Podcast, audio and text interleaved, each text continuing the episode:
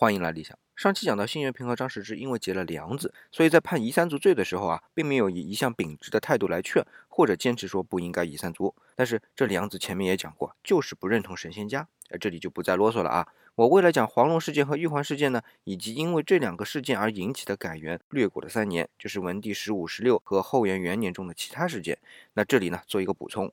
第一个呢，就是文帝十五年大赦天下，这个我前面提到过啊。然后就是对各名山大川的祭祀活动啊，给恢复了起来。原来中断了许多年啊，那还专门安排了负责的人。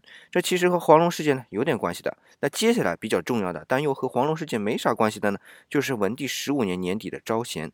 具体的内容说是在《晁错传》里，但是我们去查《晁错传》啊，没有明确的说文帝十五年怎么怎么样。但是是结合文帝十六年的事情去对呢？哎，会发现问题了。文帝十六年啊，汉文帝一下子封了九个王，而且呢，还是原来刘肥和刘长的儿子。这里边的生意啊，我明天说。